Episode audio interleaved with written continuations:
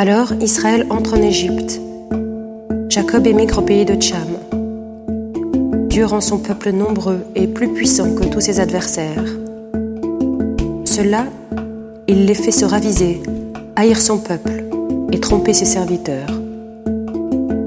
Mais il envoie son serviteur, Moïse, avec un homme de son choix, Aaron, pour annoncer des signes prodigieux, des miracles au pays de Tcham. Il envoie les ténèbres, tout devient ténèbres, nul ne résiste à sa parole. Il change les eaux en sang et fait périr les poissons.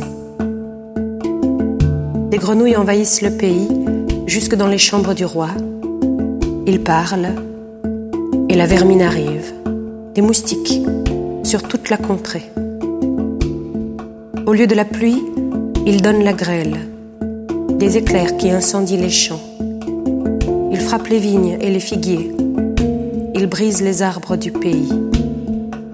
Il parle et les sauterelles arrivent, des insectes en nombre infini qui mangent toute l'herbe du pays, qui mangent le fruit de leur sol. Il frappe les fils aînés du pays, toute la fleur de la race. Il fait sortir les siens chargés d'argent et d'or pas un afflanché dans leur tribu. Et l'Égypte se réjouit de leur départ, car ils l'avaient terrorisé. Il étend une nuée pour les couvrir, la nuit un feu les éclaire.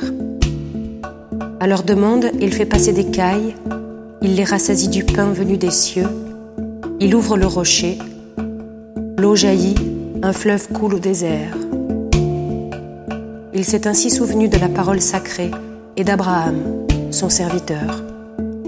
Il a fait sortir en grande fête son peuple, ses élus, avec des cris de joie.